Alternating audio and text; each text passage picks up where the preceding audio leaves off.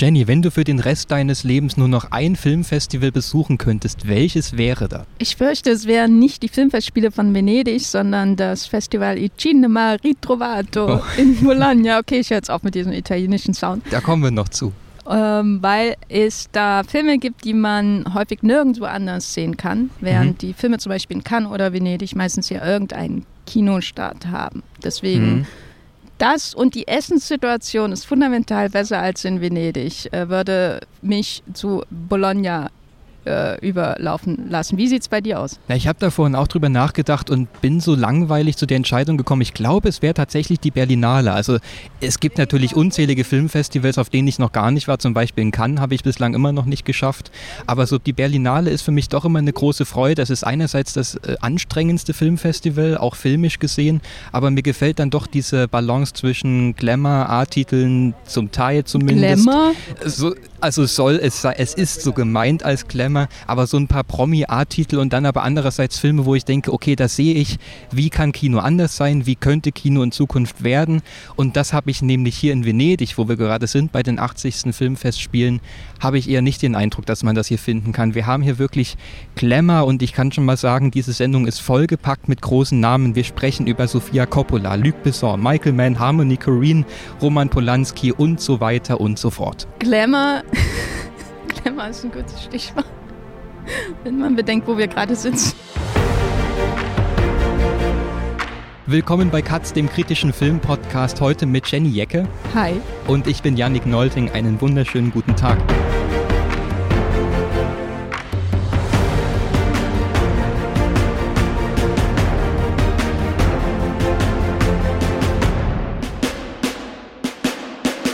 Ja, wir haben gerade schon gelacht, also als wir über Glamour gesprochen haben. Ich kann kurz beschreiben, wo wir hier sind. Wir haben ein Upgrade erfahren im Vergleich zum letzten Jahr. Damals saßen wir hier im düsteren Gebüsch. Heute sitzen wir neben dem düsteren Gebüsch auf einer Mauer neben der Mülltonne. Also das ist das Katz-Sendestudio hier von der Biennale in Venedig. Ich habe schon gesagt, wir haben eine, also eine Jubiläumsausgabe haben wir hier bei den Filmfestspielen. Das ist die 80. Ausgabe. Jenny, du bist schon länger hier als ich. Ist irgendwas besonders, was man hier wahrnehmen kann, was du in den Vorjahren noch nicht erlebt hast? Also ich glaube, es sind schon die großen Namen. Weil in den mhm. letzten Jahren war es schon immer so, dass man so diese Netflix-Welle hatte. Das ist ja so das herausragende Merkmal, dass sich in äh, Venedig, würde ich sagen, so zwei, äh, seit äh, den äh, späten 2010er Jahren herausgearbeitet hat, um sich auch von kann natürlich zu differenzieren, aber auch um stark zu sein gegenüber Telluride und Toronto, die ja fast mhm. gleichzeitig stattfinden, die sind die Insel, wo Netflix noch gefeiert werden darf, anders als zum Beispiel in Cannes.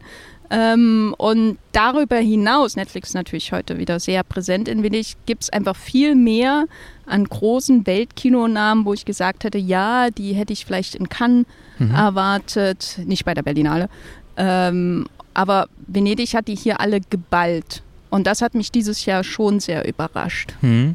Na, ich finde, so was den normalen Alltag angeht, merkt man keinen Unterschied zu den Vorjahren. Das ist jetzt für mich das dritte Mal hier. Ich meine, wir sind sowieso im Tunnel, wir hetzen irgendwie von einem Film zum nächsten und dazwischen werden dann drei Texte am Tag so produziert, so in etwa. Was man natürlich merkt, ist, dass durch diese Streiksituation so dieser Boulevard-Aspekt ein bisschen wegfällt dieses Jahr. Also man hat doch in den Vorjahren immer erleben können, dass da so Memes generiert werden und wenn das nur heißt, dass irgendwie Timothy Chalamet im unverschämten roten Overall über den roten Teppich läuft. Und Chris Pine, der angespuckt wird, das war ja das, der Hype heute des genau. vergangenen Jahres, was jetzt mhm. kein besonders starkes Filmjahr war, aber die ganze mhm. Don't Worry Darling Saga war mein Highlight. Das stimmt, die hat sich lange über Monate hinweg hat die uns beschäftigt.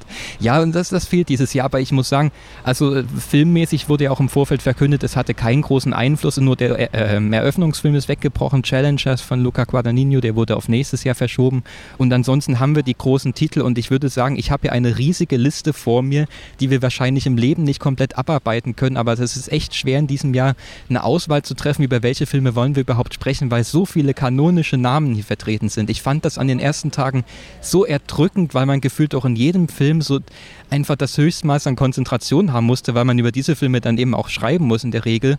Und also ich war richtig froh, als dann in der zweiten Woche das so ein bisschen abflaute. Also als wir dann so in die eher unbekannteren Filme reingekommen sind, wo man auch das Gefühl hatte, man kann hier was entdecken und ist nicht nur in dieser Druckbetankung drin, man hetzt so von einem großen A-Titel zum nächsten. Wie geht dir das? Geht mir ähnlich, weil man äh, diese Filme von den Autoren, FilmerInnen, die man so kennt, so schaut mit, oh mein Gott, ich muss das jetzt einordnen. Ich habe mhm. jetzt äh, schon Jahrzehnte vielleicht mit diesem Filmemacher oder der Filmerin in irgendeiner Form verbracht. Wo, wo kann ich das einordnen? Wie äh, gebe ich meinen Eindruck an den Rest der Welt wieder, die vielleicht darauf warten, was natürlich völlige Selbstüberschätzung ist.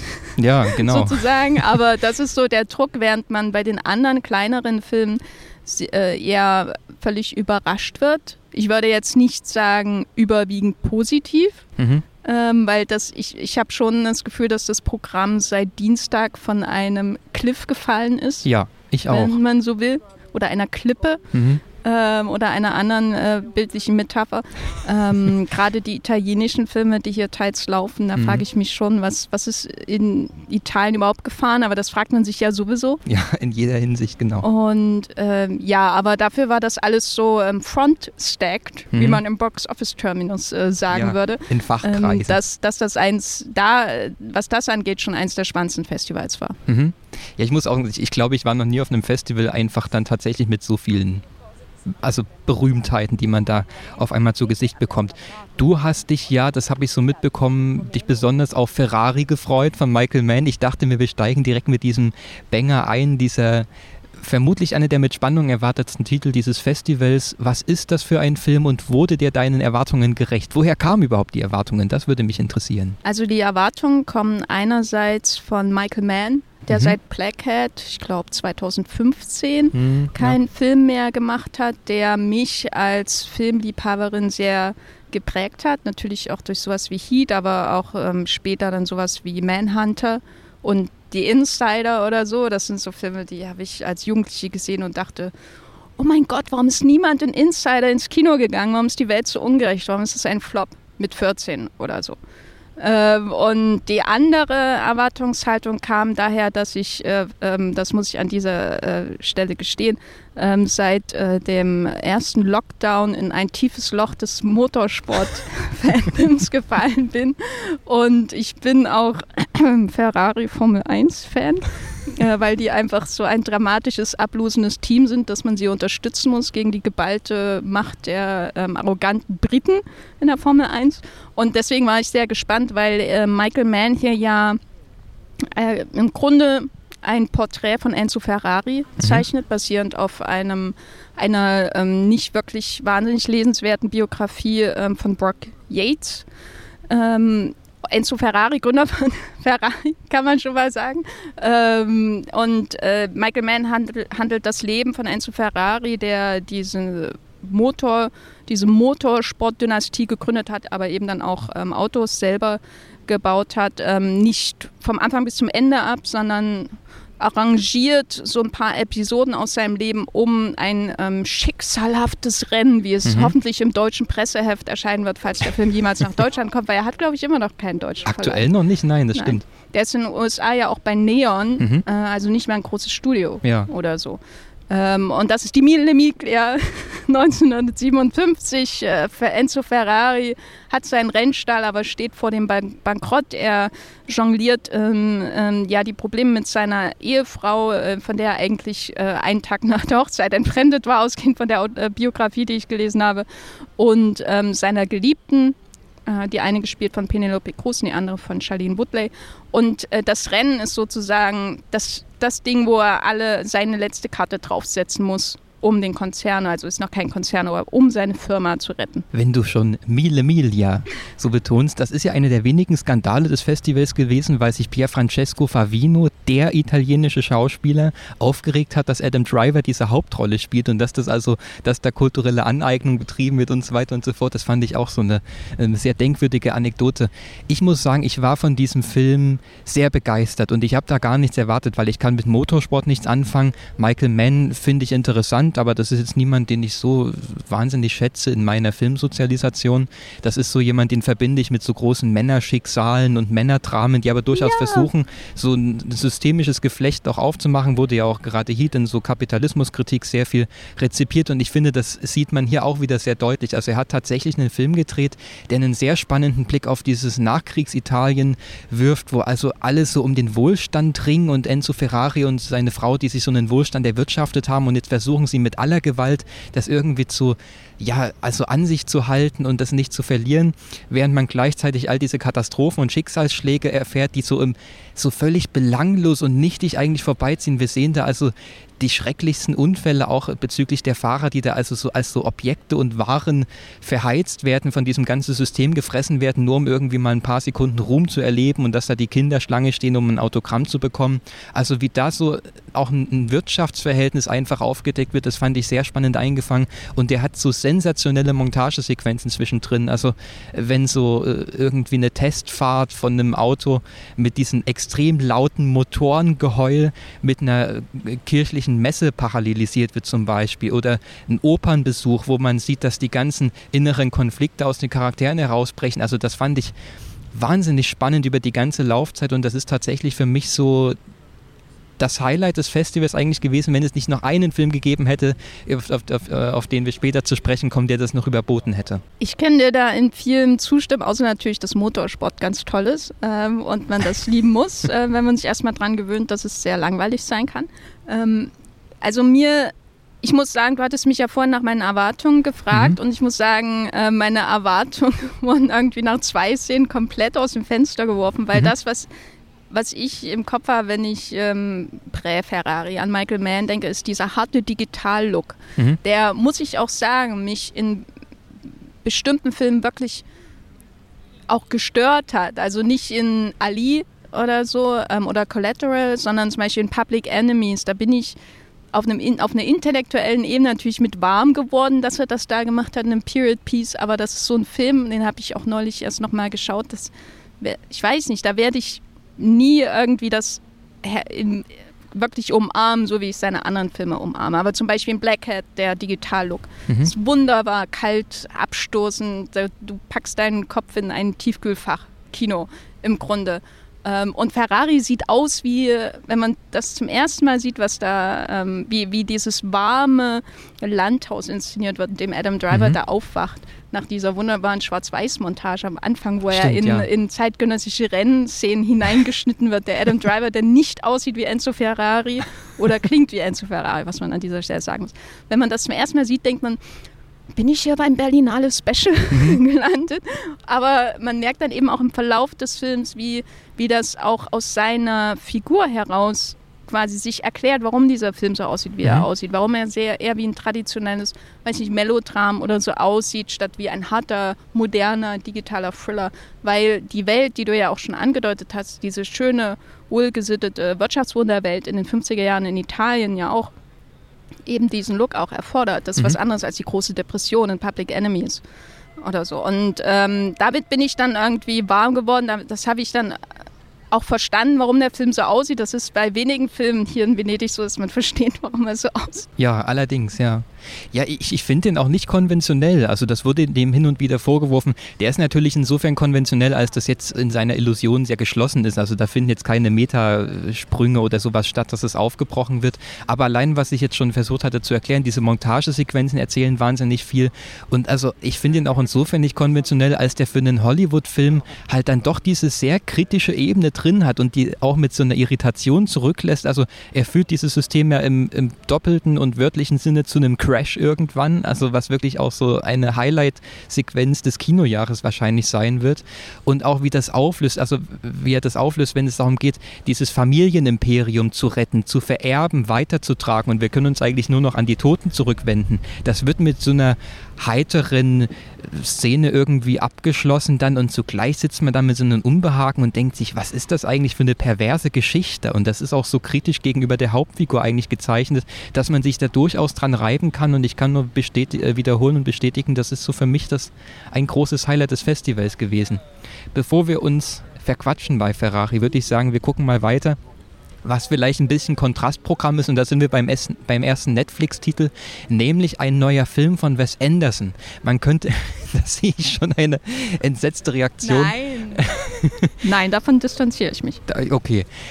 Ich bin kein Wes Anderson-Fan, ich finde auch den interessant. Ich fand die letzten zwei Filme unerträglich langweilig, also vor allem dann nochmal Asteroid City hat mich auch völlig rausgeworfen und umso erstaunter bin ich, dass dieser neue 38-minütige äh, The Wonderful Story of Henry Sugar oder wie er im Deutschen heißt, ich sehe was, was du nicht siehst, dass der mir doch so gut gefallen hat. Es gibt zwei Wes Anderson-Filme, die finde ich richtig stark. Das ist einmal der Tiefseetaucher und das ist dieser hier. Er hat hier eine Roald Dahl-Geschichte verfilmt, wo es um einen ja, so kühlen Geschäftsmann geht, der sich nur mit sich selbst beschäftigt. Und der lernt die Geschichte eines Schaustellers, der bei einem Yogi gelernt hat, wie man ohne Augen sehen kann. Und er denkt sich, aha, das will ich auch lernen, denn er kann das dann fürs Glücksspiel einsetzen.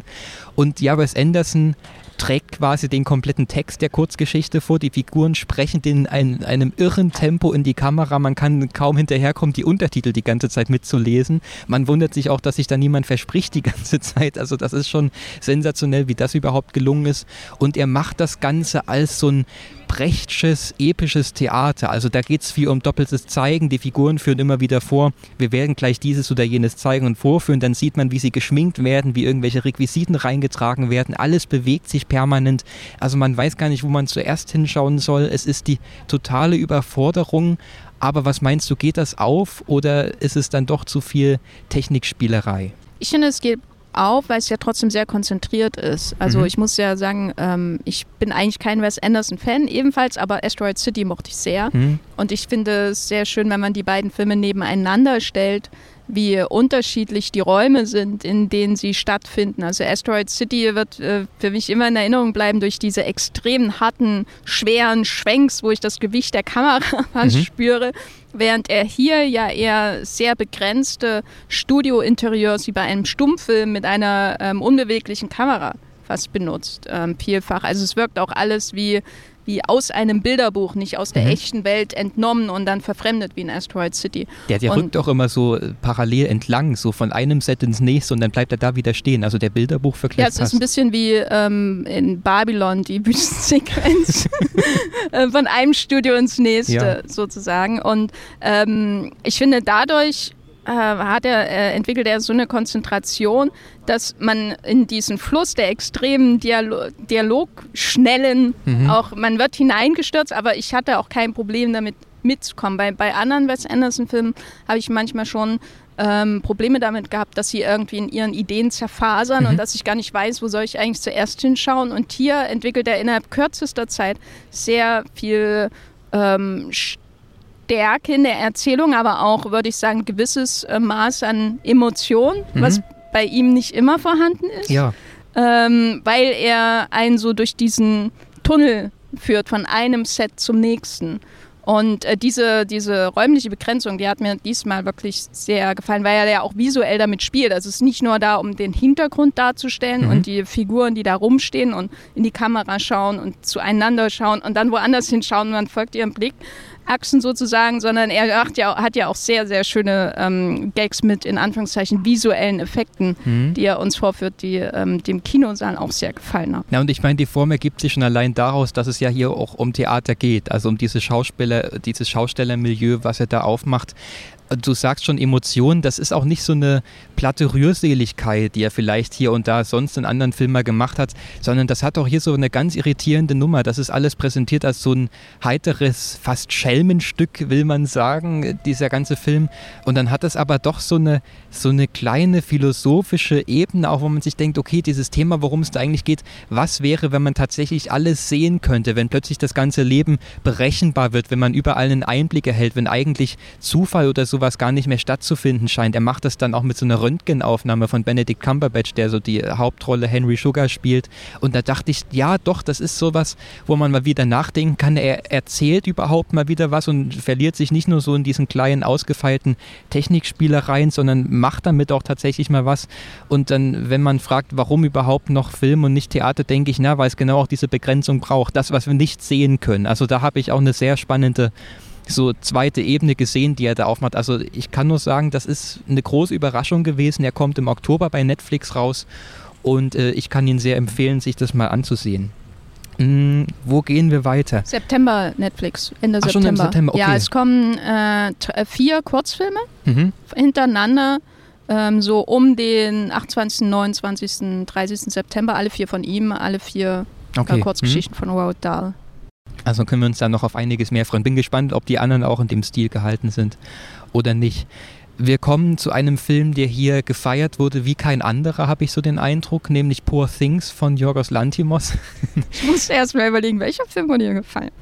Ja, also das war schon beachtlich. Also er hat jetzt äh, eine, einen Roman verfilmt mit Emma Stone und Willem Dafoe in der Hauptrolle. Es ist ein bisschen so eine Frankenstein-Geschichte. Also Willem Dafoe spielt einen Wissenschaftler, der selbst wie so ein Frankenstein-Monster aussieht. Also er ist aus irgendwelchen komischen Teilen zusammengesetzt.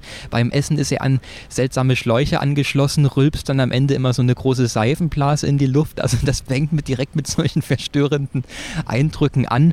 Und wir erleben dann im Grunde genommen, wie Bella, gespielt von Emma Stone, seine Zieh Tochter raus in die Welt geht und sie ist ein, sie scheint ein künstlich geschaffener Mensch zu sein. Was genau da passiert ist, erfährt man im Laufe des Films.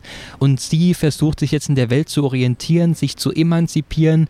Und das ist am Ende ein Film geworden, der es ja, also nicht zufällig mit Barbie sehr oft verglichen wurde. Es ist so die Arthouse-Version von Barbie. Es geht auch hier darum, wie das Patriarchat Frauen zurichtet, wie es wie wirklich Gedanken in Hirne einpflanzt, Hirne in andere Körper verpflanzt wiederum, weshalb diese Gedanken immer weiter vererbt werden. Und äh, man sieht das dann in der typischen jüngeren Jorgos Lantimos-Ästhetik mit, ver mit verzerrten Kamerawinkeln, Fischaugen-Ästhetik. Manches sieht aus, als hätte man das durch so einen Türspion äh, gefilmt. Es wechselt zwischen Schwarz-Weiß und Farbsequenzen. Es ist ein ungeheurer Bombast, den ich durchaus beachtlich fand. Aber ich muss sagen, ich teile nicht diese große Euphorie, weil ich mir dachte, ich habe das ähnliche Problem wie bei Barbie, dass ich Gefühl habe, da wird irgendwie was als sehr radikal und als sehr polemisch verkauft, wie da auch mit Feminismus und mit dem Patriarchat verfahren wird. Aber im Grunde genommen sehen wir da auch noch so kleinste gemeinsame Nenner, die so ein bisschen luftleer im Raum stehen, wo ich mir denke, ja, okay, da kann sich irgendwie jeder drauf einigen. Aber wenn man so eine Kritik formuliert, über die plötzlich alle klatschen, denke ich mir, da bin ich erstmal skeptisch und halte mich zurück, ob sie dann wirklich noch so gut funktioniert oder ob sie dann nicht doch ein bisschen zu betulich geraten ist. Das kann ich nachvollziehen. Ähm, ich würde Ihnen jetzt auch nicht über den Klee hypen, hauptsächlich, weil ich manchmal das Gefühl habe, dass Lantimos sich immer noch selber im Wege steht. Mhm. Vielfach auch diese Fischaugen-Look. Ich war, also ich, das hat natürlich ähm, so eine Ästhetik der Überwachung, die ja. dann auch nach und nach aus dem Film verschwindet. Und das wird auch erklärt, warum das so passiert. Also die Ästhetik ist nicht einfach nur ein Selbstzweck. Mhm. Ähm, was auch okay wäre in einem anderen, besser aussehenden, hübscheren Film, sage ich mal. Ähm, aber manchmal habe ich schon das Gefühl, dass seine Gestelltheit in dem Drehbuch äh, und so weiter, dass ich mich manchmal irgendwie so durchkämpfen muss zu dem, was mir wirklich an dem Film gefällt. Hm. So, aber ähm, deine Kritik kann ich schon verstehen, aber andererseits habe ich den Film auch gar nicht so sehr als die große Kritik an irgendwas aufgefasst, weil es für mich eher Selbstverständlichkeiten sind, die in der Emma Stone-Figur dargestellt werden. Mhm. Ähm, deswegen habe ich ihm das auch nicht übel genommen, dass er nicht über die Selbstverständlichkeiten, also eine Frau hat die volle umfängliche Kontrolle über ihren Körper und darf ihre eigene Lust entdecken, ähm, quasi hinausgeht äh, über dieses, aber Männer machen das mhm. sozusagen, was Barbie ja auch nicht macht, mhm. darüber großartig hinauszugehen. Ähm, aber diese Selbstverständlichkeit wie sich die herausschält aus dieser, würde ich sagen, Belle Epoque-Ära, in der mhm. ähm, der Stoff spielt.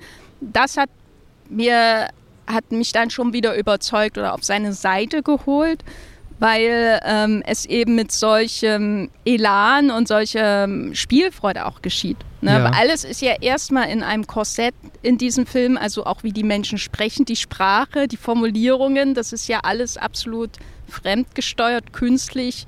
Ähm, ich muss am Anfang äh, auch sagen, abgesehen von den Verdauungsblasen von Willem Dafoe, auch sehr abstoßend. Ja, der, äh, ist, also der ist sehr drastisch, der ja, Film. Ja, ja. Ähm, aber geht nie über das Erträgliche hinaus, mhm. würde ich sagen. Und wie dieses Korsett nach und nach quasi abgelegt wird, auch in der Performance von Emma Stone, die für mich wirklich diesen Film beisammen hält. Ne? Das wäre alles unerträglich, was in diesem Film passiert, ohne dass sie zwischendurch ähm, sozusagen das, das, äh, die, diese Coming-of-Age-Geschichte im Grunde ihrer ja eigentlich schon erwachsenen Figur ähm, zu spielen vermag. Also äh, deswegen hat er mir dann, glaube ich, so gut gefallen wie kein anderer Lantimos seit Dogtooth mhm. mehr, ähm, auch weil er sich halt stellenweise zumindest so angefühlt hat wie Dogtooth, auch wenn er nie so weit geht wie Dogtooth. Ja. ja, das sind sehr viele Motive und Elemente aus den früheren Filmen wieder aufgetaucht. Also auch so das Vermischen von Mensch und Tier und so weiter. Das tauchte alles nochmal auf. Dieses äh, Leute richten sich irgendwo ein und erfinden so ihre eigenen Regeln. Menschen verhalten sich nicht der Norm gemäß und dann testet er das so aus und beobachtet das, wie verhalten wir uns denn dazu, wenn wir auf einmal so ein Verhalten auf der Leinwand sehen. Also er ist ein großer Meister der Scham, er ist ein Meister der Groteske, würde ich sagen. Das behält er auch bei, aber mir geht es eben so, also ich, mein Lieblingsfilm von ihm ist The Killing of a Sacred Deer und ich habe jetzt bei Poor Things und auch The Favorite habe ich so das Gefühl, die sind sehr gut, aber ich würde doch so sehr polemisch zugespitzt sagen, wie auch das Ende von Poor Things sehr polemisch und drastisch zugespitzt ist, was ich aber sehr gut fand, würde ich doch sagen, wir haben ihn so ein bisschen auch an Hollywood verloren. Also ich sehe da so, dass so diese dieses Spröde und Widerspenstige, was seine früheren Filme hatten, jetzt doch in so eine etwas berechenbare Ästhetik übersetzt wurden, wo man auch inzwischen weiß, was man bekommt, man weiß, wie dieser Film aussehen wird und so weiter. Deshalb, da würde ich so ein kleines Fragezeichen dahinter setzen, würde aber auch sagen, das ist ein bemerkenswerter Film. Also allein in seiner Verschrobenheit und wie du auch schon gesagt hast, in seiner Drastik auch teilweise, ist das ein beachtliches Werk und ich denke, über den werden wir noch viel sprechen können. Zum Beispiel auch in dem schon geplanten Cut-Special über Lantimos, was man ja auch nochmal äh, erwähnen kann. Ich schaue auf meine List, äh, Liste und ich würde sagen, wir machen wieder mit Netflix weiter. Maestro, der neue Film von Bradley Cooper nach Stars. Ich war kurz vor einem Spit-Take. erstmal das Wasser wieder ausgespuckt vor Entsetzen, ja. Ähm, er hat die Lebensgeschichte von äh, Leonard Bernstein verfilmt und seiner Frau, beziehungsweise so kurze Episoden darauf, die so ein Bild einer Persönlichkeit zeichnen sollen, zugleich aber die Frau von Bernstein ins Zentrum rücken wollen, die von Carrie Mulligan gespielt wird. Und nun, was sehen wir da? Wir haben wieder einen über zwei Stunden langen Film, in dem es eigentlich nur darum geht, dass man sich denkt, ja, ja, das ist schon schwierig, mit einem so großen Genie zusammenzuleben. Und der Aber ist das Genie ist so groß. Ist dir jetzt aufgefallen, wie groß das ist? Er ist wirklich Er ist sehr, in jeder ja, Großaufnahme richtig groß, das Genie. Das stimmt, ja, und er, er, er leidet auch sehr darunter, dass er immer im Rampenlicht stehen Ja, muss, während seine Frau so abseits steht. zählen. Ja, genau. Und dann hat er auch mal ins Kissen geschrien, irgendwann Bradley Cooper, weil es ganz schlimm war alles. Es hat noch die Szene gefehlt aus The Killer, wo er in, heulend in der Dusche sitzt. ja, stimmt. Das hat man uns zum Glück erspart. Was soll man dazu sagen? Ich fand den Film ganz fürchterlich. Ich finde, das ist einer der schlechtesten, die hier dieses Jahr zu sehen sind. Ganz einfach aus folgendem Grund. Dieser Film ist so dermaßen überladen mit ästhetischer Zierde und Spielerei. Wir haben jede Szene, die zum großen Kunstwerk aufgeblasen wird, dass da so ganz virtuose Kamerafahrten stattfinden. Die Kamera hüpft so über Kopf und filmt so Sachen von oben, wie die Figuren von einem Raum zum nächsten hetzen und dann verwandeln sich da diese Räume. Es ist wahnsinnig aufgeblasen, ohne dass sich jemals erschließt, was interessiert ihn eigentlich an der Figur? Was interessiert ihn an der Kunst? Diese Musik von Bernstein wird in dem Film nur begriffen als große, affektierte Überwältigungsmaschine. Wir sehen dann da, wie Bradley Cooper dirigiert und schwitzt wie eine Sau und fuchtelt da mit den Armen. Und wir sollen da also von dieser ja regelrechten katholischen Messe in dem Konzert überwältigt werden. Das zeigt er uns dann auch über Minuten hinweg, wo ich mir denke, nee, also ich kenne mich mit Bernstein nun weiß Gott nicht so aus, aber die Musik hat ja nun weiß Gott mehr zu bieten, als dann nur zu sagen, ja, der hat die Leute so emotional überwältigt. Und äh, das ist wahnsinnig banal. Und was er da über diese äh, Künstlerfigur und seine Frau sagt, das hält sich mit so ganz banalen privaten Szenen auf, die auch so grässlich gespielt sind eigentlich. Das ist wieder so eine richtige verrückte Maskeradennummer, wo die HauptdarstellerInnen unter so Tonnen von Make-up begraben sind. Man muss gucken, dass da überhaupt noch Leben unter der Maske vorhanden ist. Ich finde, es gibt so 20 Minuten zum Schluss, da wird die Krankheitsgeschichte von Bernsteins Frau erzählt. Die fand ich tatsächlich ergreifend, weil ich da den Eindruck hatte, okay, da dringt man zu Charakteren vor und ich sehe nicht mehr nur diese Imitationsnummer, möglichst nah an die Originalfiguren heranzukommen. Aber ansonsten ist das für mich wahnsinnig langweilig gewesen. Ja, also ähm, dafür, dass ja auf dem Poster und auch in Interviews sehr stark damit geworben wird, dass es eigentlich ein Film über sie ist und Mhm. nicht äh, über ihn. Also als ich dann da drin saß, dachte ich so, hat, hat der da einen riesen Witz abgezogen oder wie, wie will er das ernsthaft irgendjemandem erklären, nachdem Ja. man diesen Film geschaut hat, der visuelle Einfall, visuellen Einfallsreichtum durchaus hat, den man jetzt, würde ich sagen, zum Beispiel bei konventionellen Netflix-Produktionen vergebens suchen wird. Aber was mir mhm. einfach in diesem Film irgendwann die Luft abgeschnürt hat, ist, wie begrenzt diese Sichtweise ist. Also ästhetisch natürlich, weil er dann irgendwann in diesen ähm, Prestige, Arthouse, Beziehungsdrama-Look hineingeht. Am Anfang mhm. versucht er noch so die, die Musical-Elemente auch einzuarbeiten in seine Bildsprache. Das lässt er dann irgendwann vollkommen raus und dann ist es nur noch das ernste Drama. Ja, Bradley singt und tanzt auch mal zwischendrin, ja, weil das kommt ja auch gut bei den Weil Oscars die Nase an. noch nicht reicht an Überzeugungsarbeit. und irgendwann wird der Blick einfach so begrenzt, dass die Carrie Mulligan ja mehr oder weniger auch aus den aus den Einstellungen herausgetrieben wird. Und mhm. die, man kann wirklich ein Trinkspiel machen bei allen Dialogen, die der Leonard Bernstein, gespielt von Bradley Cooper, den Regisseur von Maestro, äh, mit anderen Figuren hat, wo die Kamera immer wieder ihn sucht, um seine Erfahrungen, die er irgendwie jemanden wiedergibt, ähm, darzustellen. Eine der schönsten Szenen, also schön, ironisch gemeint, mhm. ist, wenn er mit seiner Tochter über seine sexuelle Orientierung spricht und sie ihn fragt, wie ist es denn jetzt mit den Gerüchten ja. über dich? Und man irgendwie eine Sekunde von ihr sieht in diesen, dieser gefühlt zehnminütigen Szene und dann so ein Long-Take auf Bradley Cooper, der jetzt seinen Oscar-Clip mhm. hat. Und was ich, ein, eins vielleicht noch, ähm, was mir wirklich aufgefallen ist, wie viel mehr ich jetzt nach Maestro ähm, schätze, wie viel Tar uns über die Arbeit von Menschen zeigt, die in der Musik Industrie in irgendeiner ja. Form. Aber weil es gibt ja in diesem Film nicht eine Szene, wo er wirklich mit seinem ähm, Orchester zum Beispiel arbeitet. Das ja, ist ja, immer genau. so macht. Und dann ist es perfekt. und dann ist es vorbei. Und ich ja. habe nichts über ihn gelernt, über sein Genie. Was macht denn Leonard Bernstein so mhm. gut? Außer, dass er den Finger schwingt und dann ist das Meisterwerk da. Weil und das schwitzt. wird ihm ja auch nicht gerecht. Ja, es ist sehr anstrengend. Das sieht man. Aber was genau da vor sich geht, Es ist so ein bisschen Ahnung. wie Sport. Also er ist ja mhm. angestrengter als die Rennfahrer in Ferrari. Das stimmt, ja. Bloß, dass wir da nicht so eine große Crash-Szene zum Glück zu Gesicht bekommen. Aber ja, es ist einfach völlig langweilig. Ich, ich musste auch fast lachen teilweise. Also auch was du beschreibst, diese Dialoge, wenn es dann um die sexuelle Orientierung geht, dann denke ich mir, was soll mich das interessieren? Also ganz ehrlich, da gibt es auch gar keinen Konflikt so wirklich in dem Film. Also es sind offenbar auch alle so okay damit, okay, die Carrie Mulligan guckt dann mal so ein bisschen abschätzig zwischendrin. Aber man kann den Film äh, eigentlich, man muss nur diese fünf Minuten im Mittelteil sehen, wenn äh, er und Carrie Mulligan sich streiten darüber, über das große Genie und dass sie sich so einsam fühlt und verlassen von ihm. Das sind fünf Minuten, die bei kann der, man sich ansehen und den Rest weglassen. Day Parade, genau. wo es den schönen visuellen Gag dann gibt. Ja, ja, Dafür genau. habe ich einen Stern gegeben. Ja, das stimmt. Das ist so diese, das ist das Herzstück des Films, aber den Rest muss man dann auch nicht mehr sehen. Also ja, wir werden mal abwarten, wie das beim Publikum ankommt. Wir müssen mal äh, zu etwas Derben kommen, nämlich diesen ganzen Killerfilmen. Also das ist so das inoffizielle Motto von Venedig dieses Jahr, so die Killer sind los. Also wir haben vier äh, Auftragsmörder-Filme im Wettbewerb und außer Konkurrenz gesehen. Mm, wo fangen wir da am besten an? Also ich kann erst mal sagen, wir haben also The Killer von David Fincher mit Michael Fassbender, wir haben Agro-Drift von Harmony Korine, wir haben ähm, Hitman von Richard Linklater und habe ich noch einen vergessen? Adagio, war das der Killerfilm, den du meinst? War der Killer? Du nee, hast vier gesagt. Also stimmt, ich, hab, ich hätte an drei gedacht.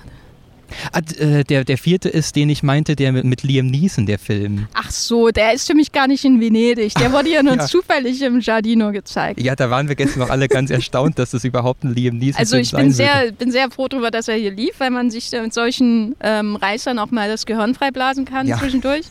Aber den hätte ich jetzt nicht automatisch mit dem Fincher und dem äh, Corinne äh, diskutiert. Nee, das stimmt. Also der hebt sich davon so ein bisschen ab. Die anderen drei Filme, die ich eben genannt hatte, beschäftigen sich mit so einer Alltagsbeobachtung. Also was passiert, wenn das Morden zur Normalität wird, wenn das Morden Geschäft wird, welche Routinen entwickelt man dabei, welche emotionale Kälte entwickelt man dabei. Und das sind so Filme, die eigentlich ohne großen Plot auskommen, aber das auf sehr unterschiedliche formale Weise erzählen. Also dieser Fincher-Film The Killer ist wirklich so eine ganz kühle, spätkapitalistische, spätmoderne Charakterstudie, wo alle in so einen Naturzustand zurückfallen. Also jeder kämpft gegen jeden. Dieses äh, Morden wird zu was Eiskaltes, Emotionsloses, wo sich der Haushalt permanent in eine Todesfalle verwandelt. Die Hauptfigur von Michael Fassbender hat gar keinen Wohnsitz mehr so wirklich. Das ist also so ein spätmoderner Globetrotter, der so von Auftrag zu Auftrag zieht, um die ganze Welt reist und hat so eine Unsicherheit und muss sich da irgendwie durchkämpfen, um in dem kapitalistischen System zu bestehen. Agro-Drift von Corinne ist dann der völlige visuelle Exzess. Also dieser Film ins, inszeniert diesen Mörderalltag mit Infrarotkameras. Wir sehen einen psychedelischen Trip, wir sehen verschwimmende Farben, es wummert und dröhnt die ganze Zeit. So ein bisschen Videospielmäßig auch, ne? Mhm. so Mecha-Look. Mecha ja, genau. Corinne vergleicht es ja auch gerne mit Videospielen und sagt dann mal, das ist gar kein Film, was natürlich völliger Unsinn ist. Aber gut, soll er reden, was er will. Ähm, und was haben wir noch? Hitman inszeniert diesen Killeralltag als Komödie. Kann man das inszenieren nennen, ist ja die Frage. Naja, also ich finde schon, also was man bei Hitman sagen kann, äh, ganz kurz zur Einordnung, es geht um Glenn Powell, der einen College-Lehrer spielt, der sich so halbtags mit einem Nebenjob über Wasser hält, dass er sich als Auftragskiller ausgibt, der von Leuten angeheuert wird, aber nur um diese Leute dann quasi anzuschwärzen und verhaften zu können. Also das ist so eine Law and Order Geschichte, wo so eine, ja, also fast eine Bürgerwehr, würde ich ja fast schon sagen, stattfindet. Also das, das Recht und Re Gerechtigkeit werden so in die Hände des Individuums äh, gelegt, das dann selbst mitmischt, so dieses Staatssystem irgendwie zu erhalten, Kriminelle auszusperren. Aber was dann in so einer lustigen Spiel im Spielnummer gipfelt. Und also der hat auch wahnsinnig viel Applaus geerntet hier vor Ort wo ich aber auch so ein bisschen mit denke, naja gut, wie clever war das jetzt tatsächlich eingefangen, was er da erzählt. Deshalb, ich würde sagen, mir haben die anderen beiden besser gefallen, aber wie, wie ging es dir mit diesem Killer Triple Feature? Also mich hat das ja gefreut, weil ich ähm, auch von Arbeitswegen, aber generell freue mich natürlich immer auf alle Filme, die irgendwelche Genre-Elemente Ich dachte, enthalten. du sagst es so von Arbeitswegen, ist mir das bekannt oder sowas. Das würde ich natürlich nicht in einem Podcast verraten. Ja, ähm, das nein. schneiden wir raus. Der Hitman, der erschien mir etwas belanglos. Also mhm. ich finde die Ideen, die er ausspielt, ähm, schon interessant. Ich hätte mir hier und da schon gewünscht, dass er vielleicht sich auch mehr damit beschäftigt, inwiefern hier wirklich so eine Art äh, Minority Report-artige äh, Verbrechensbekämpfung, bevor das Verbrechen ähm, erfolgt ist, äh, Geschichte passiert, weil ja alle angeleitet werden, im Grunde ein Verbrechen zu begehen mhm. ähm, weil ihnen auch die Möglichkeit gegeben wird, jemanden zu fragen. So. Ja. Ähm, da, also ich habe mich die ganze Zeit gefragt, läuft das wirklich so? Kommt das vor Gericht durch? Ja. So mit so einem Undercover-Typen äh, jemanden in den Knast zu stecken.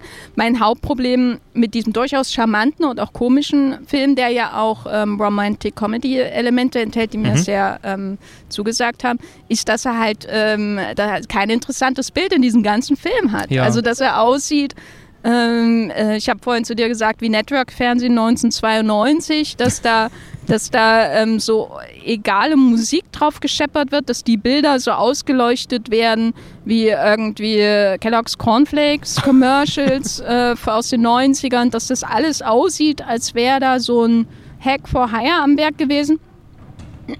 Wenn ein Hack for Hire am Berg gewesen wäre, hätte ich ihm das nicht übel genommen. Dafür sind Hack for Hires ja da um, um ähm, quasi verlässliche Arbeit zu leisten. Aber der, ich meine, der Linklater-Hype, der hat sich mir noch nie erschlossen, aber mhm. ich hatte irgendwie was anderes erwartet. Ja. Ähm, deswegen die beiden anderen großen Killerfilme, sage ich mal, Agrodrift und The Killer, ähm, waren schon mehr nach meinem Geschmack. Bei Agrodrift muss ich von vornherein sagen, dass ich zwischendurch weggenickt bin aber mhm. nicht lange, glaube ich, weil jedes Mal, wenn ich auf die Uhr geschaut habe, lief er immer noch. Ja, ist auch nicht schlimm, wenn man da mal kurz aussteigt. ähm, aber da, da, hat mir, da hat mir einfach so viele Fragen gestellt. Mhm. Und zwar auch faszinierend, zuerst den zu sehen, der ja auch so ein paar, äh, der ja im Grunde so ein paar ähm, Grundideen des Auftragskiller-Subgenres nimmt und Dialogfetzen, auch die man immer und immer wieder darin mhm. hört. Und dann einfach so breit walzt, als wollte er da eine Pizza draus machen äh, um jetzt mal im Italienbild zu bleiben. Mhm, also immer wieder dieses, ich bin der beste Auftragskiller der Welt. Ich liebe meine Familie. Ja, er will so nur verbinde Liebe, ich genau. Job und Familie mhm. sozusagen. Mhm. Und das aber 80 Minuten lang. Ja. Ähm, das fand ich so faszinierend, weil das kann natürlich sehr, sehr stark auf die Nerven gehen. Andererseits entwickelte ich dann so einen Moment der Klarheit hm. in Agrodrift, wo ich dachte, ich schaue irgendwie in die Grundbestandteile, weißt du, wie ein Mikroskop dieses Genres. Ja. So, und sie werden mir sehr ehrlich irgendwie aufbereitet in einer ähm, Aufnahme, die ich so noch nie in einem Film gesehen habe, abgesehen von Einzelsequenzen in Predator und selbst da ja, kleistert er ja noch seine, seine ähm, ja, Mass Effect, Rüstungseffekte noch oben drauf auf die Wärmebildkamera. Der Film wummert so wie hier gerade das Festivalgelände. Wir wissen gar nicht, was hier gerade passiert. Es scheint irgendeine Premiere im Gange zu sein äh, und hoffen, dass es nicht gleich noch lauter wird. Ja, was man noch ergänzen kann, dieser Korean-Film ist für mich so eine völlig obszöne kleine Jungs- und Zockerfantasie. Also tatsächlich auch mit dieser Struktur. Es passiert in diesem Film nichts, außer dass so ein Typ von A nach B fährt und zum in Schluss einem einen, Ferrari. in einem Ferrari und zum Schluss den, den großen Endboss besiegen muss, was so ein sechsgeiles Riesenmonster ist, das Frauen im Käfig gefangen hält und zwischendrin kommt dann irgendwie ähm, Travis Scott und fuchtelt so mit äh, Kanonen und Pistolen rum und Frauen wackeln so mit ihren Ärschen in die Kamera. Also es ist völlig äh, skurril, was man da zu sehen bekommt. Aber dadurch, dass das so verfremdet wird durch diese Ästhetik, rückt uns das schon in eine große Distanz dazu und lässt uns auch darüber nachdenken, wie werden solche Geschichten tatsächlich erzählt und sind die nicht doch dann tatsächlich immer so banal, wie wir das da vorgeführt bekommen. Deshalb, ich sehe da schon auch eine kritische oder auch eine selbstparodistische Note drin, die ich bei Fincher so ein bisschen vermisst habe, muss ich sagen. Also dieser The Killer mit Michael Fassbender nimmt das so bierernst und ich meine, es ist eine Polemik, muss man sagen. Genre-Kino darf das ja auch. Also ich meine, das ist natürlich auch so als kapitalistische Betrachtung eine wahnsinnig dürftige und überzeichnete Diagnose, die er da aufmacht. Da kann man jetzt sagen, na, ich versperre mich dem und lasse das nicht an mich ran. Aber wie gesagt, es ist ein Genrefilm, Fincher weiß das auch und der ist mit großem Können in Szene gesetzt. Und ich denke mir, lieber so eine Provokation und Zuspitzung wagen, als irgendwie gar nichts zu versuchen. Deshalb äh, The Killer und äh, Agro trifft schätze ich beide sehr, weil die für mich auf beide ihre eigene Arten was versucht haben. Agro trifft ist auch audiovisuell der wahrscheinlich experimentellste Film, den wir gesehen haben. Der einzige, der so wirklich mal was eingerissen hat, auch was man so sonst nicht zu sehen bekommt. Deshalb die schätze ich sehr und den Linklater-Film würde ich mit, mich dir anschließen, was du beschrieben hast. Der ist nett, unterhaltsam, aber da teile ich jetzt die Eu Euphorie nicht, die da im Saal im großen Jubelsturm ausgebrochen ist. Ähm, ja, vielleicht ähm, zu Algrodrift noch, ähm, der ist experimentell, aber der hat auch sehr schnell Abnutzungserscheinungen. Ne? Also er hm, lebt, okay, er, ja. er, etabliert seinen Look, aber er lebt dann eigentlich nur noch von den ähm, Genre-Klischees, die er quasi äh, so, wie so eine Kette, wie eine Perlenkette so aufreiht. Ähm, bei The Killer muss ich echt sagen, das ähm, ist mein Steven Soderbergh-Fix äh, bei diesem ja. Festival gewesen, weil er, er diese Prozesshaftigkeit dieser Arbeit und er betrachtet ja das ähm, Töten als Arbeit und verordnet es in einem modernen Arbeitskontext bis hin zu diesem WeWork-Büro, in dem er dann am Anfang unterkommt. Und äh, ich, ich fand das schon sehr faszinierend, weil ich ich Ansätze davon natürlich schon in anderen Filmen gesehen habe. Und wenn es so um diese kalte Beobachtung geht, braucht man auch einfach nur Melville schauen und dann nie wieder einen Film machen, mhm. wenn man so will. Also darüber gehen die ja beide nicht wirklich hinaus in ihrer Einsicht ähm, über La Samurai oder so. Ähm, aber die Art, wie besessen der Fincher einfach so schaut, so würde das ein Killer heute machen. Ja, genau. Äh, basierend auf dem Drehbuch natürlich von Andrew Kevin Walker. Ja, ja, das mhm. ist, ich dachte die ganze Zeit, okay, eigentlich müssen wir jetzt Notizen machen, ja. falls mit dieser Karriere nichts war. Aber da, gleichzeitig war das auch eben was Ungewohntes, was Neues, weil das ja auch so ein bisschen den Thrill rausnimmt. Ne? Mhm. Er, er, arbeitet eigentlich gegen sich selber. Das ist gleichzeitig das, das Spannendste Genre, was man sich vorstellen kann, wo es um diese eine Kugel geht. Wenn die nicht trifft, dann äh, bricht das Chaos los, was ja hier passiert, mhm. sozusagen. Und andererseits ist das alles so langweilig. Ja, genau, weil also selbst das Chaos in so einer völligen inszenatorischen Routine feststeckt. Also das fand ich das Spannende, dass das immer so einer zyklischen Struktur folgt und dann geht wieder eigentlich dieselbe Szene nur nochmal in einem neuen Setting los. Also das ist doch ein beachtlicher Kommentar zu der Thematik und ich bin den Filmen sehr dankbar, dass wir jetzt von den einen Psychopathen zum nächsten Psychopathen überleiten können, nämlich Elvis Presley. Ich dachte, du sagst schon Pinochet. Nein, auf den kommen wir vielleicht auch noch zu sprechen. Nein, ich meinte Elvis Presley etwas überzeichnet.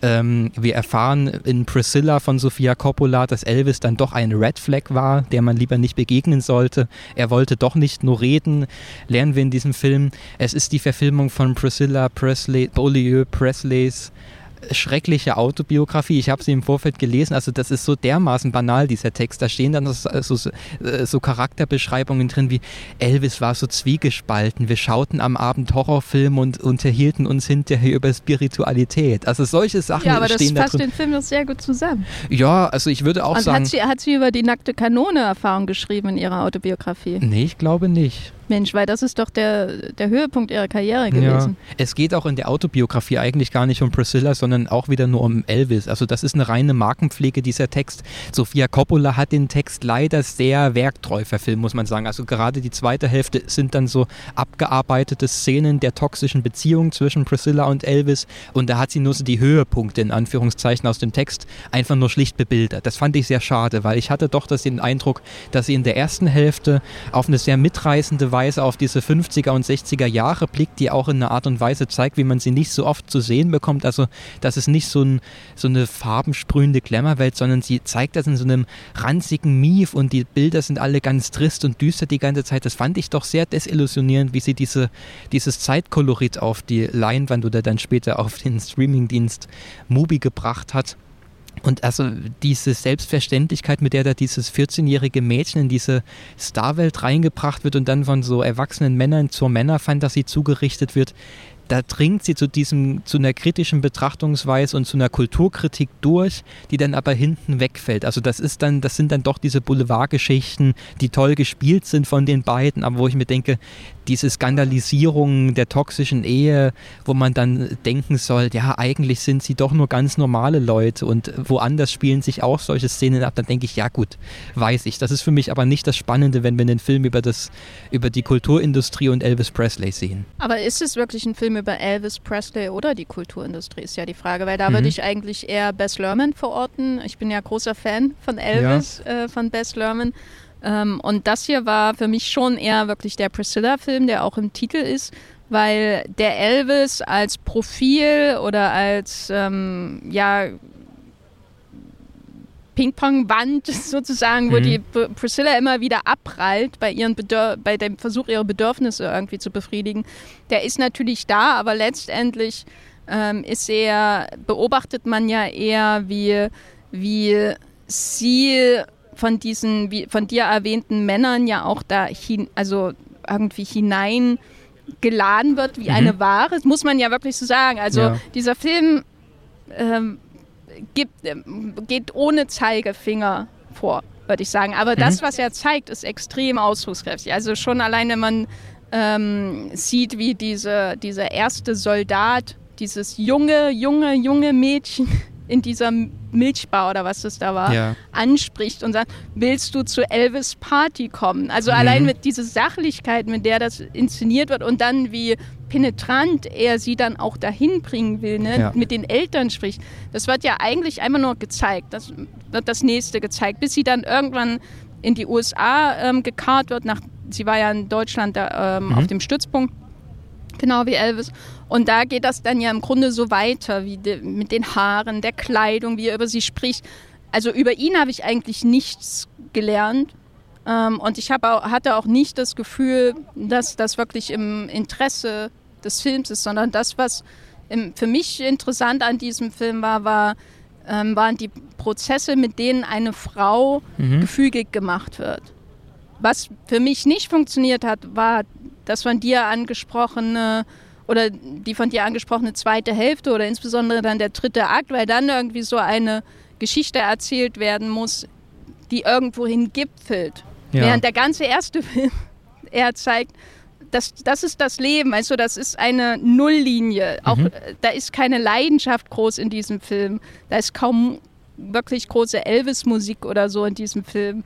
Wie, ja. Das ist das komplette Gegenteil von Lerman, sozusagen. Und diese Nulllinie muss am Ende irgendwo pieken. Und das fand ich uninteressant. Aber diese Nulllinie zu beobachten, diese kleinen Details, die das Leben von Priscilla modellieren, bis sie nicht mehr wiederzuerkennen sind. Das mhm. war sehr stark. Das stimmt, war vielleicht ein bisschen missverständlich ausgedrückt. Ich stimme dir in allem zu. Also das ist kein Film über Elvis. Er, sie äh, hat da schon eine sehr radikal begrenzte Erzählperspektive gewählt, aber sie treffen sich natürlich beide Filme in dieser großen, in dieser großen Marke, die da irgendwie thematisiert wird. Das System, das sie um sich geschart hat, das aber eben von den zwei Figuren ganz unterschiedlich erfahren wird. Also das würde ich auch sagen.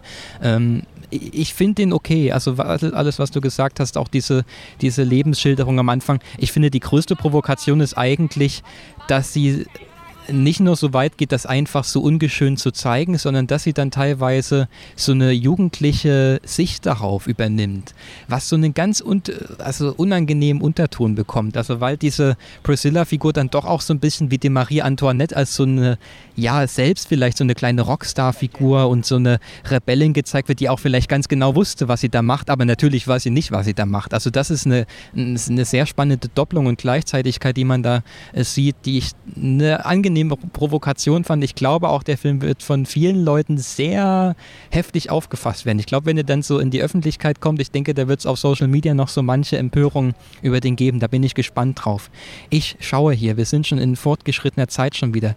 Ähm, zwei Filme, da sollten wir noch drauf eingehen. Einmal La Bête von Bertrand Bonella, Bonello, weil das wahrscheinlich für uns beide so mit das große Highlight dieses Festivals war und den neuen Hamaguchi-Film sollten wir auch noch ganz kurz was dazu sagen.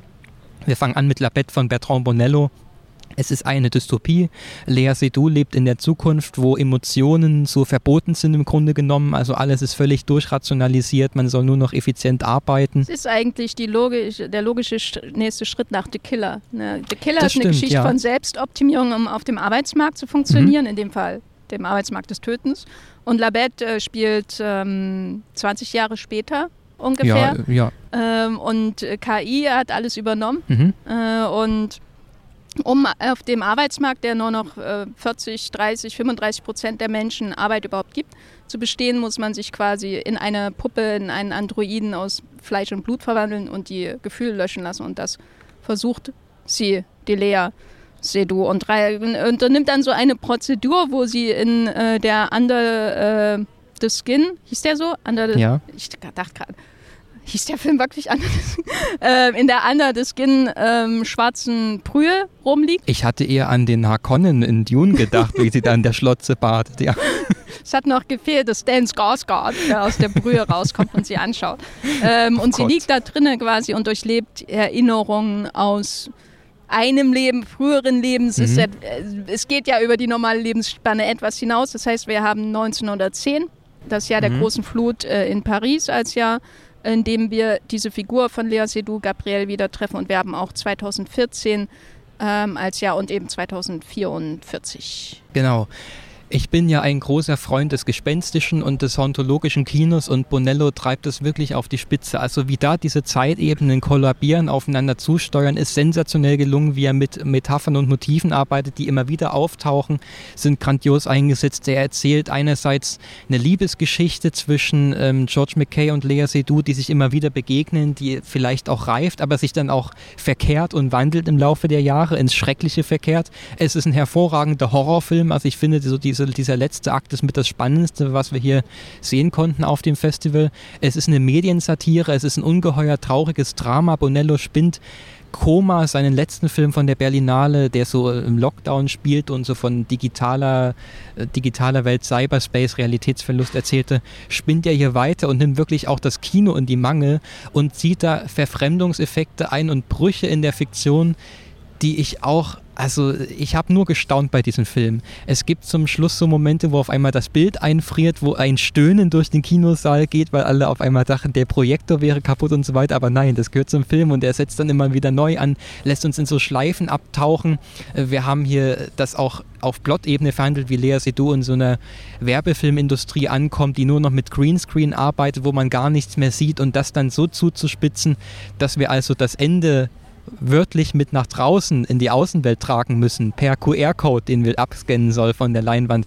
Also das ist sensationell. Das ist ein ganz großes Werk. Ich finde diese, diese Bandbreite, die Bonello als Regisseur abdecken kann, Genre zu vereinen, aber auch aufzuspringen, ist ganz großartig. Also das ist für mich der, der beste Film hier gewesen. Da stimme ich dir zu. Ähm, das ist für mich auch der Film gewesen, wo ich die ganze Zeit gedacht habe, äh, ich sehe hier irgendwas Großes in mhm. irgendeiner Form, obwohl er ja jetzt nicht unbedingt eine große Geste nach der anderen aufhört. Genau. Also es mhm. beginnt ja sehr ruhig, man hat Gespräche von Menschen in Galerien im Wesentlichen und dann plötzliche unvermittelte Zeitsprünge und dann nach und nach setzt sich so ein Bild zusammen. Es ist quasi ähm, der Gegenentwurf zu sowas, also rein künstlerisch von der Geste äh, des Schöpfens her betrachtet, zu so etwas wie Maestro, das dir von mhm. der ersten Szene an sagt, hier kommt was ganz Großes. Beim Bonello ist eher die erste Szene schon eine, die dir ein riesen Fragezeichen so aufzwingt. Eine Szene, die ich ganz, ganz toll fand, wo Lea Seydoux vor einem Greenscreen steht mhm. und eben so eine Anweisung bekommt, dass sie vor einer Bestie Angst haben soll. Ja. Und dann sieht man das, wie sie da so vor dem Nichts äh, diese Angst entwickelt und dann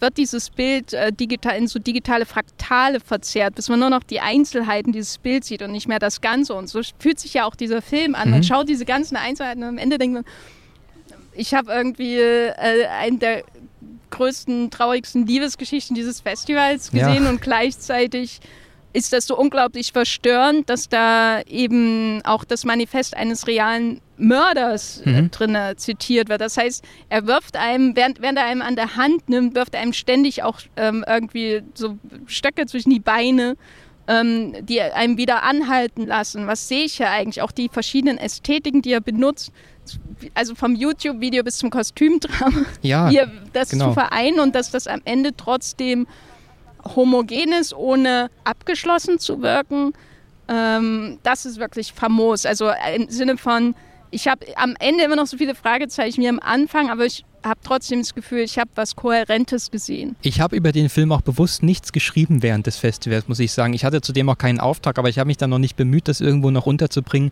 Ganz einfach, weil ich das Gefühl hatte, ich kann in diesem Festivalmodus bei diesem komplexen Film nicht darüber hinauskommen, als dann nur so ein paar Details zu beschreiben irgendwie. Deshalb, ich hoffe, wir konnten zumindest einen Eindruck vermitteln, jetzt wie dieser Film aussieht, was da gemacht wird, wie der, wie der aufgebaut ist. Aber das ist, ich glaube, man muss da wirklich eine zweite Sichtung abwarten, um da einen Überblick auch zu erhalten über dieses Werk. Achtung, Eigenwerbung, mhm. moviepilot.de findet einen Text zu The Beast, ist der internationale Titel, ja, La Bête genau. von Bertrand Bonello. Da freue ich mich drauf, da schaue ich rein.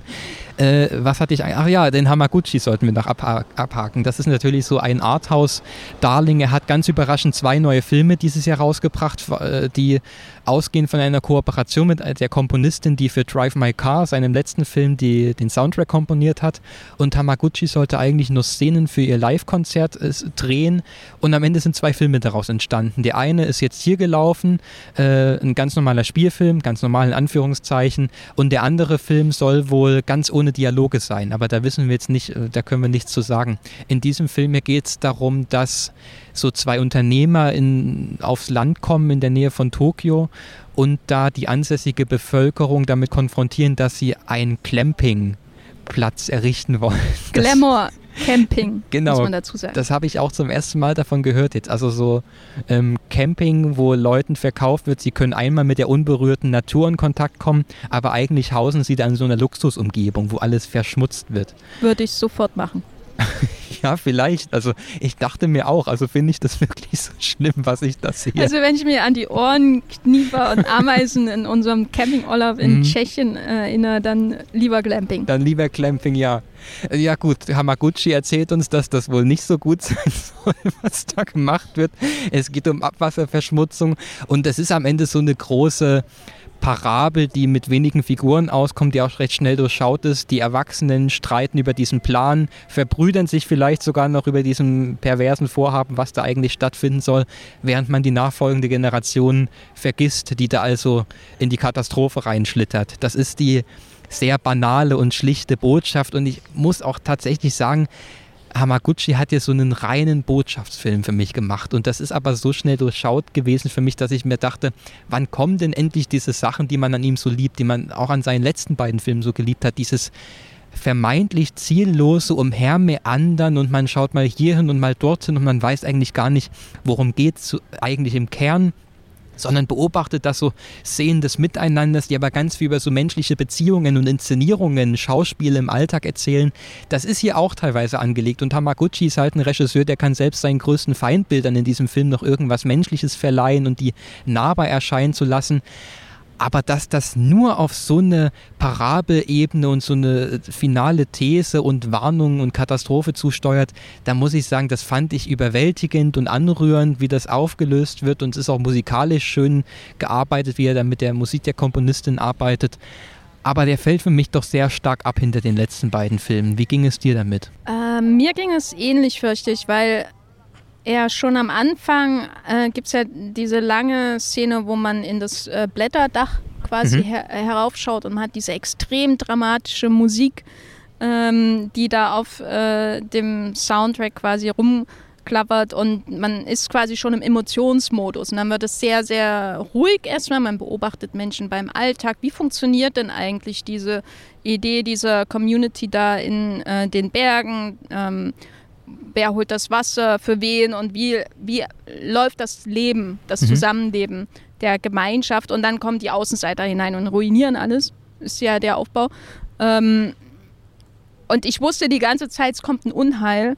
Ähm, ich dachte zwischendurch, bin ich in einem Koreeda-Film, weil da ein, ein ja. junges Kind rumwandert und mhm. im Wald und es ist, äh, man hört Schüsse von Jägern Wilde und wie Tiere. kann das denn auf, mhm. Ausgehen? Ähm, und ich dachte die ganze Zeit, wann kommt das Unheil? Mhm. Und ähm, hatte dann auch letztendlich das Gefühl, dass es alles sehr einfach konstruiert ist, um zu einem großen emotionalen Ausbruch irgendwie zu kommen. Ja und fühlte mich dahingehend auch hin und wieder manipuliert.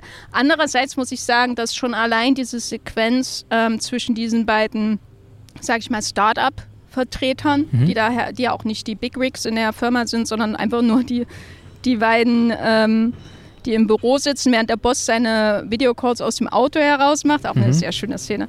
Aber wenn die dann auf diese Gemeinschaft da, diese Dorfgemeinschaft da trifft und ihren Plan bereden und wie dann jedes einzelne Mitglied dieses Dorfes so, ähm, seinen Standpunkt zeigt und wie sich das dann, diese Dynamik entwickelt zwischen, das war einfach großartig beobachtet. Mhm. Ähm, und deswegen hat, also es gibt so ein paar Momente, die ich einfach so schlau beobachtet und auch witzig teilweise finde, dass es, ähm, dass er mir dann doch gefallen hat, aber es ist jetzt kein Vergleich, insbesondere auch zu sowas wie ähm, wie hieß der? Ich wollte schon sagen Ahsoka, aber das ist ja die Disney Plus Serie diese 1 Asako, und 2. Asako, 1 und 2.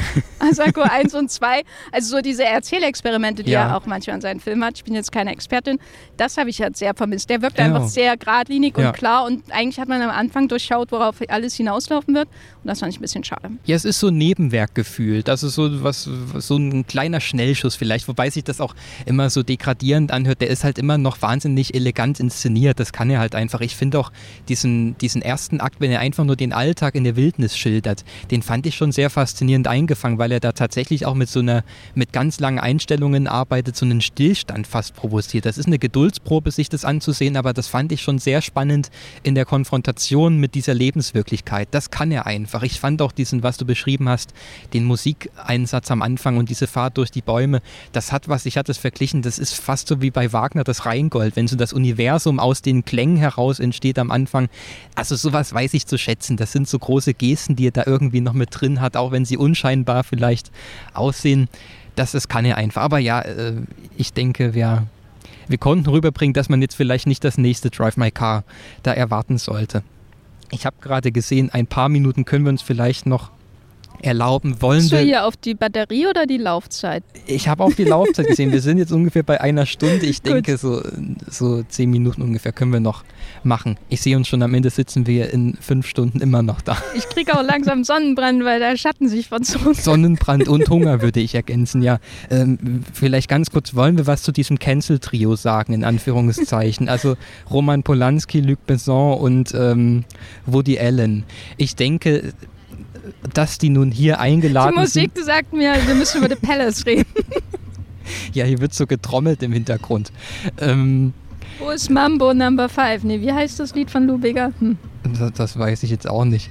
Ähm, ja gut, dann lass uns bei The Palace bleiben. Roman Polanski hat äh, Triangle of Sadness nochmal verfilmt, dieses Mal als Altherrenwitz in einem großen äh, Skihotel in den Schweizer Alpen kurz vor der Jahrtausendwende kommen dort ganz viele reiche, operierte Leute an, die das Hotel eigentlich auch gleich kaufen könnten. Die haben dann so Probleme wie äh, der Hund der einen hat ins Bett geschissen und der andere bekommt kein Zimmer mehr. Und der ganze Film zeigt uns halt so Nichtigkeiten, wo wir natürlich wissen, ja, die verkommenen Reichen, die dekadenten Leute haben keine Probleme im Leben. Und dann wird das so drohend heraufbeschworen, die Angst vor dem Millenn Millennium. Putin redet im Fernsehen und so weiter. Aber das ist ein Film, jetzt wird wird ja auch noch gesungen. Die wollen nicht, dass wir über Polanski sprechen. Ähm, dann mache ich es ganz kurz. Das ist ein ganz schrecklich banaler Film. Der ist nicht lustig, der ist nicht klug. Das ist ein einziges Vorführen von Klischees bis zum Ende. Man wartet, wann kommt denn jetzt die Eskalation und der, der bauscht das so auf, als würde sich da irgendwie eine Dramaturgie entwickeln, aber am Ende äh, endet das dann plötzlich. Man weiß gar nicht, was wollte er da eigentlich erzählen und ich kann nur mit Entsetzen feststellen, also der alte Polanski, wo man dachte, der hat große Meisterwerke gedreht, ist davon weit entfernt. Ja, vor allem auch weit entfernt von seinem letzten Film, dem Dreifußfilm, mhm. ähm, den ich persönlich sehr, sehr gut fand, der auch ähm, natürlich immer auch in Verbindung mit seiner Biografie ähm, im, oder im Wechselspiel mit seiner Biografie auch in, interessant einfach war, das so zu beobachten, wie jemand auch sich selbst so thematisiert durch das Prisma von diesem Justizskandal. Ähm, und ich will schon wieder über einen anderen Film reden und nicht über The Palace. Ja. Ähm, was man über The Palace noch sagen kann, ist wirklich, ähm, am spannendsten fand ich das Kabinett an schönheitschirurgischen mhm. äh, Katastrophen. Ähm, weil man, weil das, glaube ich, in Filmen oder in Hollywood-Filmen nicht so offensiv gezeigt wird. Man sieht immer so die graduellen Übergänge bei Stars, die altern und merkt da, hm, die Wangen sehen aber ein bisschen verdächtig aus oder die Nase oder die Lippen oder so. Äh, ich achte leider sehr stark auf solche Sachen, weil ich das hoch faszinierend finde. Und der Polanski fährt die halt alle auf, mhm. sozusagen mhm. das Endprodukt ähm, des Schönheits- waren Und ähm, das war, glaube ich, das Ehrlichste an diesem ganzen Film. Der Rest ist einfach nur Fake. Ja, ich finde diese Gestalten auch ganz gut gecastet. Aber ich dachte mir dann auch, wenn da schon Deutsche mitspielen, dann will ich da aber auch Desiree Nick sehen. Also die dann auch wirklich diese Exzentrik auch so verkörpern können und nicht Milan Peschel. Also das ist auch so ein... Wo war Matthias Schweighöfer? Wenn Milan Peschel da ist, dann muss da auch Matthias Schweighöfer irgendwo sein. Ja, Weil gut, er hat in demselben Modus wie in den Schweighöfer-Filmen gespielt. Und ja. ich war immer froh, wenn er weg war und Oliver, Oliver Masucci wieder da war. Da hat man dann wahrscheinlich Angst ums Image gehabt gehabt, da mitzuspielen. Aber okay, dann lassen wir das vielleicht auch weg, weil ich kann noch zu den anderen beiden Filmen von Woody Allen und Luc Besson kann ich jetzt auch nicht allzu viel Positives sagen. Ich fand den Besson-Film Dogman, diese auch Gangstergeschichte in Anführungszeichen, fand ich nett, nettes Genre-Kino, Trash ist es, bewusster Trash aber das fand ich jetzt auch nicht besonders. Und Woody Allen war mir völlig egal. Das ist eine solide Beziehungskomödie mit so ein bisschen köstlichen Witz natürlich versehen. Aber das ist, also den habe ich direkt wieder vergessen gehabt hinterher. Ja, der Dogman, in Woody Allen habe ich nicht gesehen. Mhm. Ähm, den Dogman fand ich nett. Ähm, würde an dieser Stelle vor allem Caleb Landry Jones äh, herausheben, äh, der sich natürlich eine Rolle gesucht hat, wo er sein ganzes Schauspielarsenal ähm, äh, zeigen kann. Das war wie wenn man so ein auf, aufsteigender Schauspieler ist und man hat alle Fotos von seinen Gesichtsausdrücken das ist Caleb Landry Jones in diesem mhm. Film. Alle seine Fähigkeiten, er kann reiten, er kann singen und so weiter und so fort. Ähm, und das ist schon beeindruckend. Äh, von ja. Besson hat mir aber so ein bisschen der, der Stilwille aus seinen anderen Filmen gefehlt. Ja, so und ich mache jetzt hier einmal Pause und ich würde sagen, wir ziehen irgendwo hin um, wo es ruhig ist. Wir sind einmal umgezogen in der Zwischenzeit.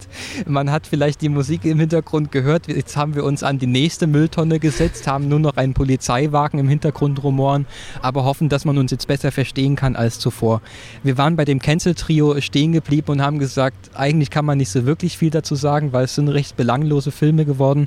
Ich würde sagen, wir können jetzt natürlich nicht alles abdecken, aber hast du noch so ein, zwei Empfehlungen, wo du denkst, die müssen wir noch erwähnen? Also einerseits würde ich auf jeden Fall, äh, ich weiß noch nicht, ob ich ihn andererseits habe, aber einerseits würde ich auf jeden Schauen Fall ähm, von äh, Shinya Tsukamoto mhm. Shadow of Fire empfehlen. Shinya Tsukamoto hat ja, äh, ist ja der Regisseur von Tetsu, Nightmare Detective ähm, und so weiter und so fort. Und seine letzten drei Filme haben sich in irgendeiner Form mit Krieg beschäftigt. Ähm, Fires on the Plane lief hier in Venedig. Das war, er spielte während des Zweiten Weltkriegs in den, auf den Philippinen.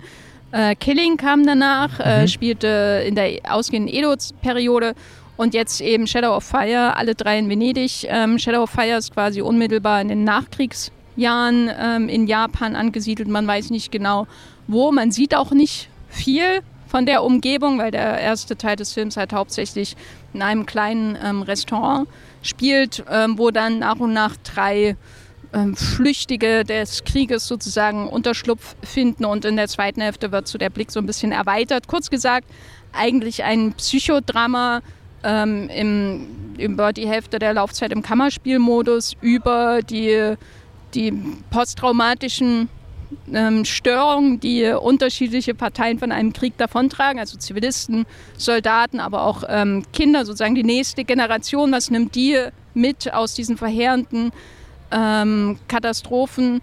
Und ich fand das sehr ähm, beeindruckend, wie er einfach mit wirklich mit Geringsmitteln, also dieser Film könnte auf einer Bühne ja. spielen und er sieht auch am Anfang so aus, als wäre es ein Theaterstück. Mhm. Ähm, so viel erzählt über darüber erstens, was Japan im Krieg angerichtet hat, aber auch was natürlich auf Japan zurückgefallen mhm. ist, insbesondere durch den Brandbombenkrieg äh, der Vereinigten Staaten.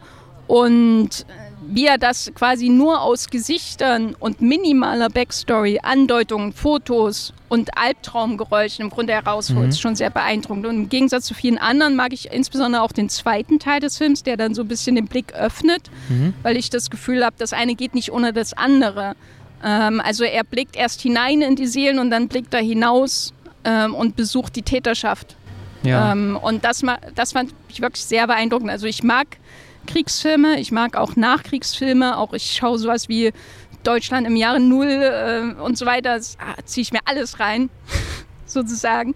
Ähm, aber so ein Film in solcher Begrenztheit, gerade auch im Vergleich, wenn man das anschaut zu sowas wie Die Mörder sind unter uns ähm, oder andere deutsche Nachkriegsfilme, die immer dann sehr, sehr viel Geschichten aufbauen müssen, um irgendwann dann auch so die Täter rauszuziehen. Mhm. Das machen sie teilweise auch sehr gut natürlich, aber wie er das hier mit minimalsten Andeutungen macht, war wirklich sehr beeindruckend. Shadow of Fire.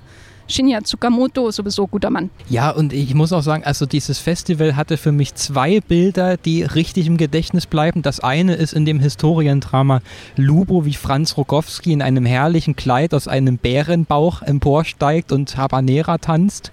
Und das zweite ist tatsächlich in diesem Tsukamoto-Film, äh, das können wir vielleicht vorwegnehmen, da fährt er eine Wand entlang, diese schroffen Texturen der, der Wand und auf einmal verwandelt sich in diese Texturen in das Bild der zerstörten Stadt und diese Trümmer der Welt in diesem kleinen Zuhause, das fand ich schon wahnsinnig gruselig auch als Bild. Das ist mir sehr im Gedächtnis geblieben.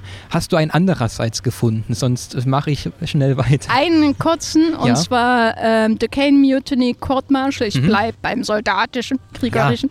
Ja. Ähm, der letzte Film von William Friedkin ähm, Verfilmung eines Theaterstücks. Es gibt auch schon eine Verfilmung dieses Falls mit äh, Humphrey Bogart.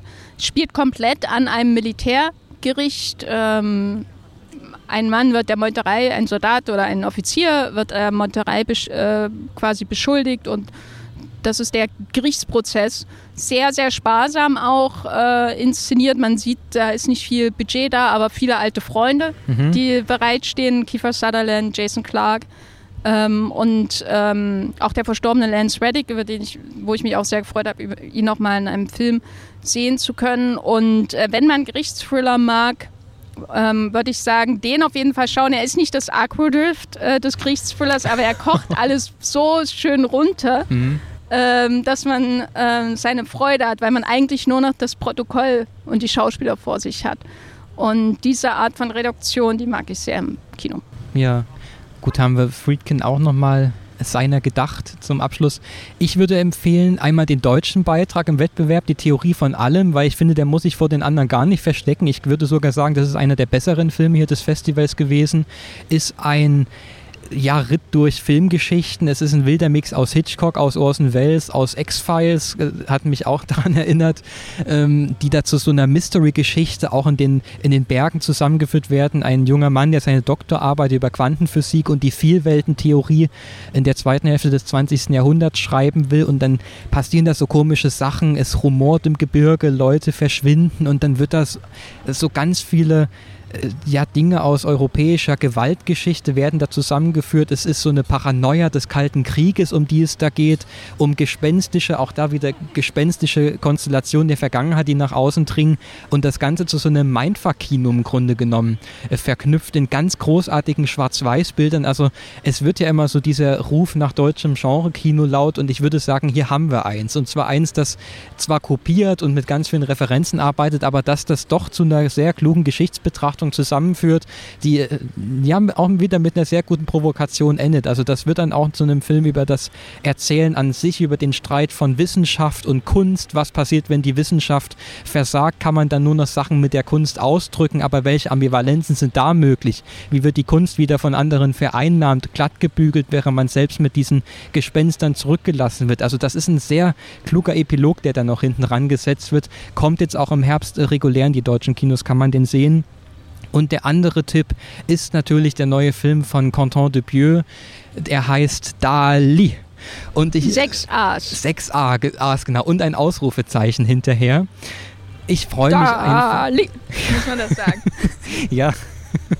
Ich freue mich einfach, dass Dupieux uns so ein, zwei Filme im Jahr äh, also sie uns schenkt. Es ist für mich jedes Mal wieder eine, eine riesige Freude. Das ist, glaube ich, der einzige Regisseur, der mich wirklich laut zum Lachen bringt. Also er hat hier ein Biopic über Dali im Grunde genommen gedreht, das aber so ein Film im Film im Film im Film im Film ist natürlich. Er spielt mit Elementen des surrealistischen Kinos, das ja nun eine sehr kurze Geschichte nur hat und dann in so Referenzen in den Untergrund gesickert ist. Hier macht er das wirklich nochmal in Reihenform. Also er baut da ganz befremdliche Sachen ein mit Leuten, die auf einmal rückwärts reden, wie bei Tenet und sich rückwärts durch den Raum bewegen.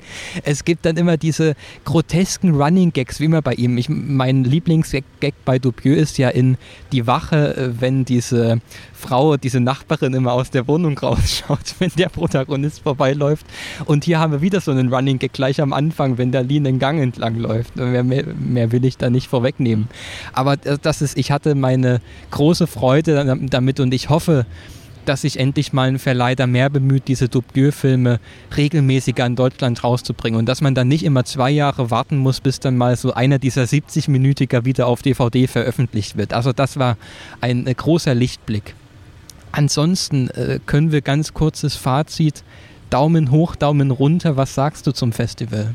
Daumen hoch, mhm. würde ich sagen. Ich hatte schon schwächere, schlech, schwächere, schlechtere, Schrägstrich, schwächere, mhm. schwächere schwächere Venedigs äh, ja. in der Vergangenheit. Dieses Jahr gab es keinen The Whale. Das äh, rechne ich dem Festival hoch an. Dafür gab es Origin, den ich absolut furchtbar fand. Und Dogman, den fand ich da auch sehr ähnlich.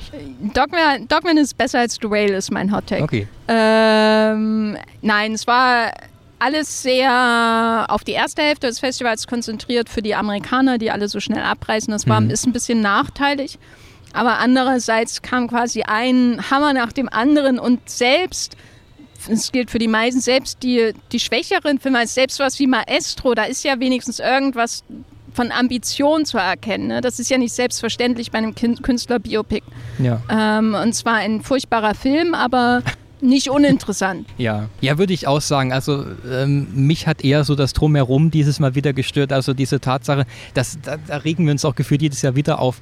Also allein, dass man hier einfach nichts Vernünftiges zu essen bekommt auf diesem Festivalgelände. Das, da, da, mögen andere den Kopf Magst schütteln. du nicht Focaccia morgens, Focaccia abends und Focaccia Zwischendrin gab es noch mal eine Pizza Margarita. Das hast du jetzt ausgesprochen. Ah, hatte ich gestern auch. Aber ja. die sind viel zu klein dafür, dass sie irgendwie 8,50 Euro kosten. Genau, ja. Das ist dann nur so ein, so ein kleiner Teller groß. Ja, sowas stört mich und natürlich, ich hadere schon auch sehr mit der Festivalberichterstattung. Also immer dieser Drang, so in einer Stunde sich da was rauszuquetschen und es sind halt dann meistens Hot Takes und flüchtige Ersteindrücke, die so in die Welt gesendet werden, wo ich mir aber denke, sowas wie der Wes Anderson-Film zum Beispiel, da hätte ich am liebsten noch drei Tage länger drüber nachgedacht, bis ich da was zu geschrieben hätte. Aber gut, das ist dann halt diese dieses Spiel, worauf man sich eingelassen hat. Ja, es ähm, ist ja auch ein Genre für sich, was wir hier schreiben. Das ja, ist nicht zu vergleichen mit normalen Kritiken, ja. die ähm, oft noch rumoren in allem, bevor hm. dann der Kinostart erreicht wird, weil wir die ja Wochen vorher manchmal sehen können. Und ich finde die Festivalkritik als, Kritik als Genre schon hat auch einen Wert für sich. Man darf ja. ihr nur nicht glauben. Man darf mir nicht glauben, ja. Also da wird sich ganz viel wahrscheinlich ändern. Ganz viele Sachen konnten wir jetzt nicht abdecken. Wir haben zum Beispiel nicht über Pablo Larein gesprochen und so zum weiter. Glück. Zum Glück mag man sagen, ja, war keine große Nummer. Es sind wahnsinnig viele Filme übrig geblieben, über die wir jetzt nicht reden konnten. Ist aber auch nicht schlimm. Wir können am Ende auch in diesem Jahr wieder nur eine Auswahl treffen. Aber ich würde auch insgesamt Daumen hoch sagen. Da war schon wenig dabei, was ich als Katastrophe empfinde. Also selbst so, du hast schon gesagt, sowas wie Maestro, wo man sich ärgert, ähm, es, es hat Spaß gemacht, sich daran zu reiben irgendwie in der Form. Deshalb, äh, ich bin gespannt, ob wir uns nächstes Jahr wieder hier vor Ort sehen. Kann mich erstmal nur bei dir bedanken für die Zeit in dem großen Schreibstress, dass wir hier eine reichliche Stunde über die Filme sprechen konnten und sage ansonsten auf Wiedersehen, viel Spaß dabei zu verfolgen. Die Filme kommen jetzt alle nach und nach in die Welt raus. Wir werden uns sicherlich auch den ein oder anderen Film nochmal ansehen und ich sage Tschüss. Tschüss.